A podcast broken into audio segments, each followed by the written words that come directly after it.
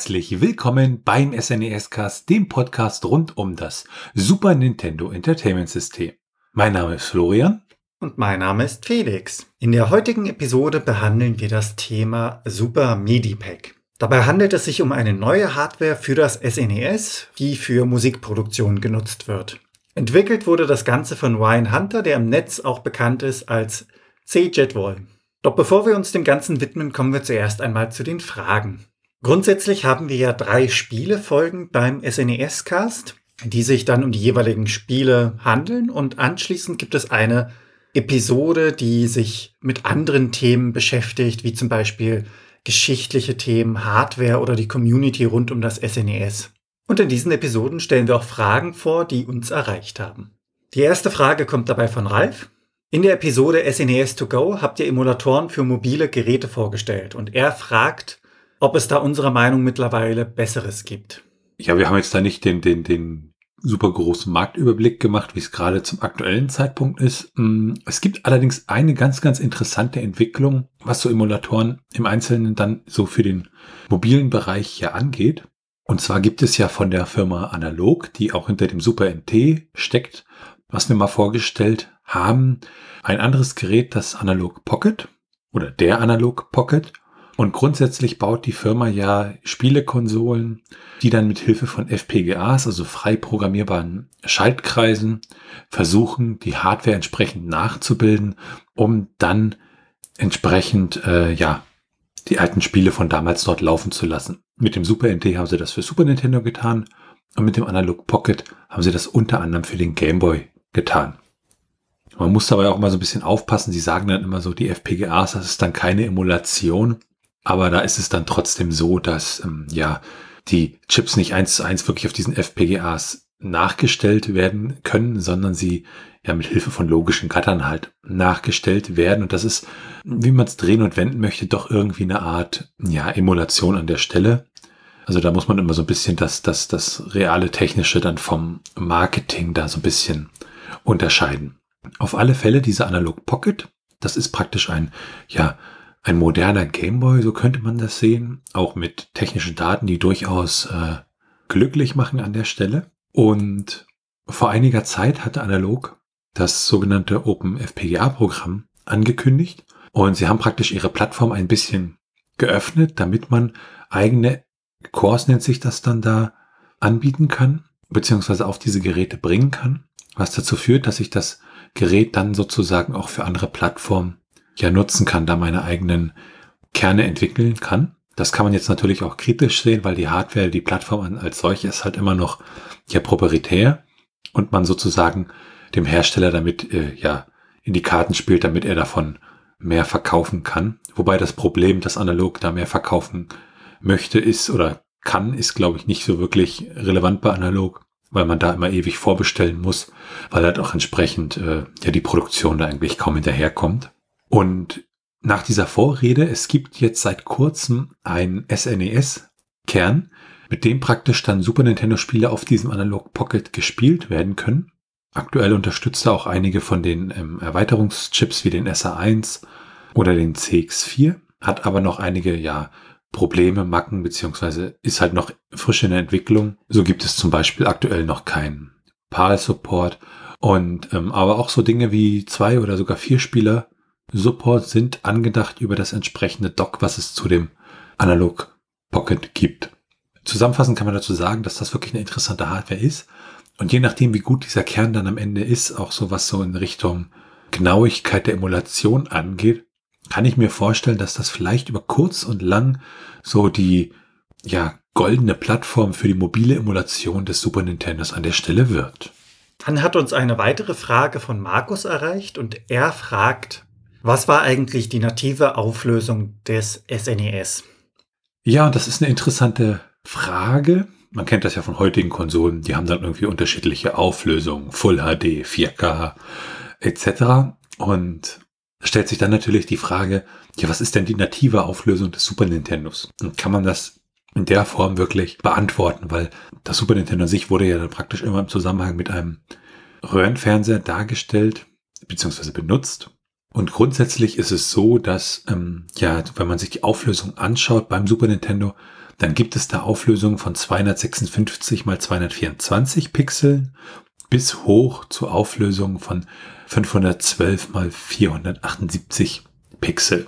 Je nach genutzter Auflösung kam es aber teilweise zu Problemen, zum Beispiel, dass es dann Slowdowns gab oder Geflackere gab, ähm, beziehungsweise auch Farblimitation in den unterschiedlichen Modi. Also das Super Nintendo hatte ja unterschiedliche Modi, Grafikmodi und da gibt's dann halt auch teilweise Probleme.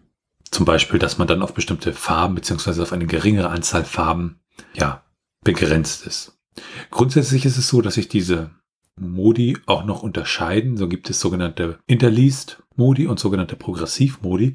Ähm, bei Interleased ist es einfach so, dass das Bild Zeile für Zeile aufgebaut wird, allerdings immer jede zweite Zeile nur aufgebaut wird und dann im nächsten Durchgang die anderen Zeilen, also zum Beispiel die geraden Zeilen und im nächsten Durchgang die unter ungeraden Zeilen. Das hat auf Röhrenmonitoren funktioniert das auch ohne Probleme. Und dann gibt es die sogenannten progressiven Auflösungen, da wird das Bild halt im Gesamten dargestellt. Grundsätzlich ist es so, dass man sagen kann, dass die meisten Super Nintendo Spiele auf einer Auflösung von 256 mal 240 beziehungsweise auf 256 mal 224 Pixeln liefen.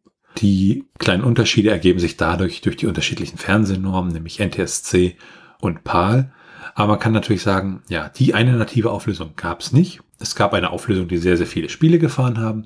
Aber ja, es gab da also eine gewisse Range und je nach Spiel wurde die auch manchmal dann entsprechend ausgenutzt. Zumindest zum Beispiel in manchen Layern in unterschiedlichen Grafikmodi. Dann hat uns noch Timo geschrieben und Timo fragt, ob es Spiele gibt, die man mit mehr als fünf Spielern, die der Multitab zuließ, spielen konnte. Die Frage kommt mir relativ bekannt vor. Ich bin mir nicht sicher, ob wir es schon mal in einer unserer vorherigen Episoden behandelt haben. Ähm, ich glaube, es gab mit oder gibt mittlerweile mehrere Spiele, die mehr als fünf Spiele anbieten. Relativ bekannt ist das Spiel N-Warp Daisakusen. Da konnte man bis zu oder kann man bis zu acht Spieler spielen auf einem gemeinsamen Bildschirm. Und ja, dieses, dass der Multitab-Adapter halt diese fünf Spieler zuließ, das war halt auch wirklich nicht eine technische Begrenzung, sondern eine Begrenzung, die dann sozusagen im Entwicklerhandbuch niedergeschrieben war in den entsprechenden Richtlinien. Ja, das ganz kurz zu den Fragen. Wenn ihr auch Fragen habt, dann könnt ihr uns gerne eure Fragen per Mail schreiben an info.snescast.de. Und damit kommen wir zum Hintergrund.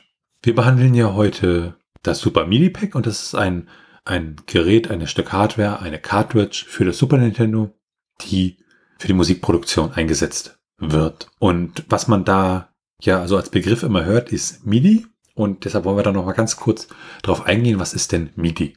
Ja, MIDI ist erstmal ein technischer Standard, der schon seit einigen Jahrzehnten da ist. Und das Ganze steht für Musical Instrument Digital Interface.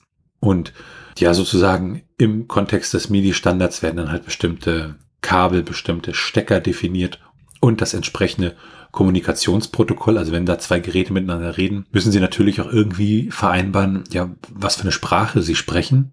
Und das ist dann dieses Kommunikationsprotokoll. Und geschichtlich entstand der Standard aus einem Paper, ähm, was den Namen Universal Synthesizer Interface trug und 1991 bei der Audio Engineering Society vorgestellt bzw. veröffentlicht wurde. Wenn man sich mal so MIDI-Dateien anguckt, die gibt's ja auch für den Rechner, die kann man dann abspielen mit entsprechenden Abspielprogrammen, dann wird man feststellen, diese Dateien sind sehr, sehr, sehr klein.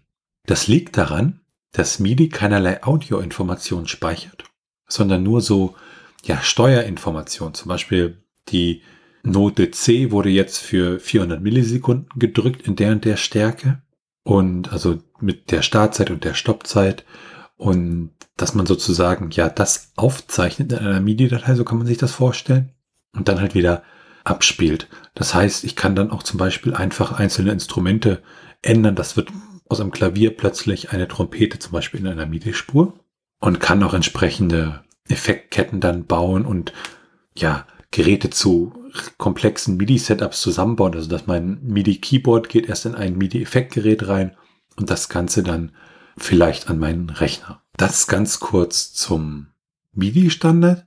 Und was beim Super MIDI Pack auch eine wichtige Rolle spielt, ist der Soundchip, der SPC 700, der im Super Nintendo verbaut ist. Da haben wir einmal diese 8-Bit CPU, dann ein entsprechender digitaler Signalprozessor und nochmal 64 Kilobyte RAM. Produziert wurde dieser Soundchip von Sony und intern getaktet ist der Soundchip mit 24,576 Megahertz. Interessanterweise unabhängig davon, in welchem System er verbaut ist, also in den NTSC-Konsolen genauso wie in den PAL-Konsolen. Und dieser Chip bzw. dieses Package unterstützt dabei unter anderem Stereo Sound und man kann halt unterschiedliche ja, Stimmen generieren, also nicht Stimmen im Sinne von menschliche Stimmen, sondern halt unterschiedliche Töne generieren, die dann mit bestimmten Samples halt befeuert werden. Und es gibt auch Effekte wie äh, Echo, wobei das eher so eine Art Delay-Effekt ist. Ja, man kann auch bestimmte Sachen machen, wie die Lautstärke über bestimmte Zeiträume halt anzupassen.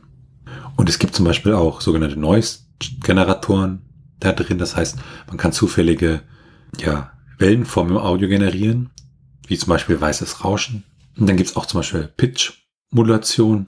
Darunter versteht man, dass ein Kanal andere Kanäle ja stören kann. Und das ist dann so ein bisschen verwandt mit der sogenannten FM-Synthese, die zum Beispiel, glaube im Sega Genesis war das, wo sie da im Soundsystem benutzt wurde. Da gab es auch ähm, auf Twitter vor einigen Tagen einen interessanten Beitrag zu.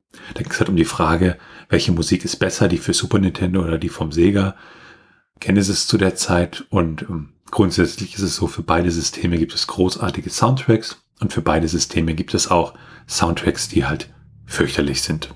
Und das in dem Sinne dann sozusagen keine Systemfrage ist, sondern es immer davon abhängt, wie man das System ausnutzt. Entworfen wurde der Soundchip von Ken Kutaragi und wenn man da nochmal genauer reinguckt, dann ist es auch wirklich so, dass die teilweise die Taktfrequenzen, ich hatte ja gesagt, diese 24,6 Megahertz, dass es da auch andere Taktfrequenzen geht. So läuft zum Beispiel die CPU selbst mit 1,025 Megahertz. Und dann gibt es da noch abgeleitete Takte, die da entsprechend benutzt werden. Und von diesem SPC 700 hat halt auch das entsprechende Format, das SPC-Format seinen Namen bekommen, weil da wird halt wirklich dieser Speicher, diese 64 Kilobyte, die werden dabei entsprechend einfach ähm, in dieses Format überführt. Ja, dadurch, dass man sozusagen dann zwei CPUs hat, mich einmal so eine Art Soundcomputer und einmal die Super Nintendo CPU, wurde die natürlich entlastet, weil sie sich um den ganzen Sound nicht kümmern musste im Großteil. Aber es ist natürlich auch eine etwas ungewöhnliche Kombination und das ist dann bei der Entwicklung halt auch immer ein bisschen, ja, schwieriger. Aber schauen wir uns erstmal die Geschichte hinter dem Super MIDI Pack an. Der Entwickler Ryan Hunter hatte so einige Tools, mit denen er MIDI-Tracks ja entsprechend für Super Nintendo konvertieren konnte und hatte dann einen Freund, der auch interessiert war, Super Nintendo Musik zu machen. Aber es gab halt nicht wirklich so den einfachen Weg, weil das war immer sehr, sehr low level. Und so kam Ryan Hunter halt auf die Idee, eine Cartridge zu machen, womit das halt sehr, sehr einfach ist. Diese Idee hatte er dann so ein paar Jahre und dann fing er so schlussendlich an mit der Entwicklung. Und er selbst beschreibt den Entwicklungsprozess ja als äh, wirklich spaßbringend und hat sich während der Zeit auch die Entwicklung für Super Nintendo beigebracht und halt auch so Dinge entdeckt, wie er das Ganze zum Beispiel am besten strukturiert, die Software, damit das dann entsprechend gut funktioniert. Wo es dann nicht so gut funktioniert hat, war halt der Herstellungsprozess für die Cartridges, also nicht unbedingt die Hardware drin, sondern die, die Shells, also das Plastik, was praktisch die eigentliche Elektronik dann schützt. Hier gab es halt so ein paar Probleme mit der ganzen Produktion, aber schlussendlich ähm, konnte man das dann auch alles lösen. Alles in allem hat er dann für die eigentliche Entwicklung so ein bisschen unter zwei Jahre benötigt. Ja, von der Softwareentwicklungsseite hat er als Debugger und Emulator BSNES Plus benutzt. Das ist ein Emulator, da sind entsprechende Debugging-Features mit drin. Und als Assembler hat er WLA DX benutzt. Das haben wir ja auch schon mal in der Episode über die Super Nintendo Entwicklung gezeigt. Interessant ist die Wahl seines Editors. Da hat er nämlich Emacs benutzt und Emacs gilt ja sozusagen so als bisschen ja nerdig und verschrien als unglaublich komplex, aber auch so eine Art ja bildet schon eine Art eigenes Betriebssystem. Und es gibt sozusagen dann zwei Gruppen von Leuten, die die Emacs halt können und damit glücklich sind und ähm, die die Emacs halt ja sobald sie es aufgerufen haben, nicht mal beenden können. Aber das ist natürlich dann auch teilweise anekdotischer Natur und sagt nicht wirklich etwas über die Qualität des Editors aus. Und damit werfen wir einen Blick auf die Hardware. Das Super MIDI Pack ist eine Cartridge in einem transparenten Shell Und die Cartridge passt dabei in beliebige SNES, e also das heißt die nordamerikanische und die europäische Version. Und schönerweise ist sie dann auch mit dem Super Famicom kompatibel, also der japanischen Version. Auf der Vorderseite des Super MIDI Packs sehen wir dann einen Aufkleber mit dem Namen des Moduls, also Super MIDI Pack. Und auf der Rückseite nochmal in Plastik dann der C-Jet-Woll Schriftzug. Interessanter wird das Ganze dann, wenn man auf die Oberseite schaut, denn dort findet man einen Micro-USB-Anschluss als auch ein MIDI-Out und MIDI-In-Anschluss im Format 3,5 mm TRS-Klinke. Das Ganze sieht dann aus wie ein ganz normaler Klinkenstecker, den man unter anderem auch von seinem Kopfhöreranschluss kennt. Für die Hardware werden dann handelsübliche ICs verwendet, die in der Regel eigentlich leicht erhältlich sind. ICs steht dabei für integrierte Schaltkreise. Ist also irgendwelche Elektronik, die man quasi von der Stange kaufen kann. Und das Design der Platine ist dann unter anderem auch selbst gemacht. Ja, und mit dieser Hardware ist es nun möglich, Musik mit dem SNES e zu machen und dabei den Soundchip, also den SPC 700 zu nutzen. Dazu werden dem Gerät MIDI-Informationen zugespielt und diese werden dann an den Soundchip weitergeleitet. Ja, und damit sind wir dann auch schon bei der Nutzung angekommen. Ja, und bei der Nutzung vielleicht nochmal ein Rücksprung. Also wenn man das Ganze auspackt, man bekommt halt die Cartridge, einen kleinen runden Aufkleber und ein kurzes Dankeschreiben, dass man das Ganze vorbestellt hat. Und dann kann man das auch schon ausprobieren. Das heißt, die Cartridge ins Super Nintendo und dann gibt es so einen kleinen Testmodus, mit dem man das Ganze benutzen kann, indem man einfach auf dem Controller entsprechende Tasten drückt. Also da kann man dann unterschiedliche Noten spielen. Man kann mit den Schulterbuttons da auch noch ein bisschen die Tonhöhe um einen entsprechenden Halbtonschritt nach oben oder unten verschieben. Und neben diesem Testmodus gibt es dann auch so ein paar ja, Kombinationen, die man benutzen kann, die bestimmte Dinge machen. So kann man zum Beispiel das Ganze dann in den Werkszustand zurückversetzen mit einer bestimmten Tastenkombination. Oder kann die Device-ID des Gerätes ändern, was dann wieder im Kontext mit den MIDI-Geschichten relevant ist. Und dieser Testmodus ist natürlich schön und gut, allerdings nicht sonderlich produktiv. Und so ist es wirklich interessanter, wenn das Ganze mit entsprechender MIDI-Hardware verbunden wird, zum Beispiel einem MIDI-Keyboard oder einem MIDI-Klavier. Aber bevor wir da gleich mal weiterschauen, nochmal ganz kurz, was unterstützt das Gerät eigentlich so? Also wir hatten ja schon gesagt, es ist kompatibel mit dem Super Famicom und den jeweiligen Varianten des SNES e in Europa und Nordamerika. Dann werden halt 16 Polyphone, also man kann mehrere Tasten gleichzeitig drücken, MIDI-Channels unterstützt. Man hat so diese Standard-Features, dass man die, die Lautstärke und das, das Panning, also ist das mehr links im Stereopanorama oder mehr rechts, dass man äh, Sustain machen kann, also zum Beispiel eine Note länger halten kann, etc. Und es werden noch viele, viele weitere wirklich MIDI-Features unterstützt, die halt wesentlich darüber hinaus gehen. Und man kann auch die Register dieses äh, digitalen Signalprozessors im SNES e dann direkt schreiben über sogenannte CC-Nachrichten. Auch wieder im Kontext ähm, des MIDI-Standards, die dann da entsprechend benutzt werden. Und grundsätzlich unterstützt das Ding auch Samples, also man kann auch neue Samples hochladen. Ja, wenn man dann ein entsprechendes MIDI-Klavier oder MIDI-Keyboard hat, dann kann man das Ganze ausprobieren. Und wir haben das dann entsprechend gemacht und haben euch da mal was aufgenommen.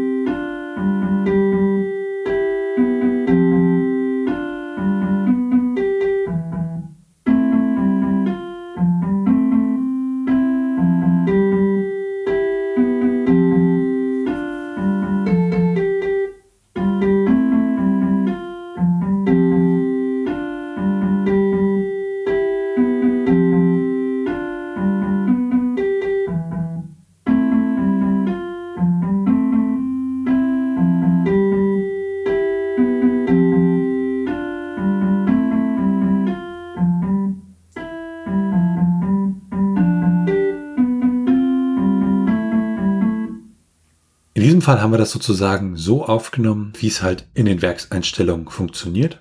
Diese Samples kann man entsprechend über eine Web-Applikation dann noch ändern und dann neue Samples hochladen und äh, das Ganze kommuniziert dann über MIDI halt mit der entsprechenden Cartridge, beziehungsweise mit der Cartridge der Super MIDI Pack.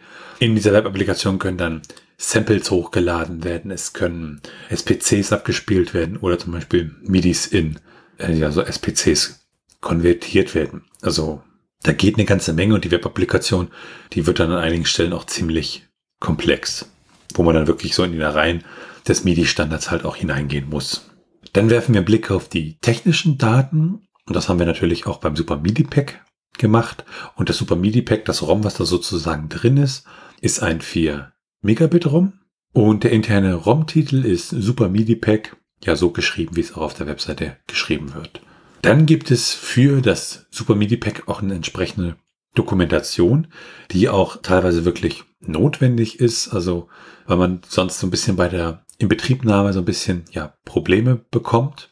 Vor allem, wenn man dann nicht so vom Fach ist und vielleicht die falschen Kabel benutzt und sich wundert, warum nichts funktioniert oder das Gerät halt, ja, falsch benutzt.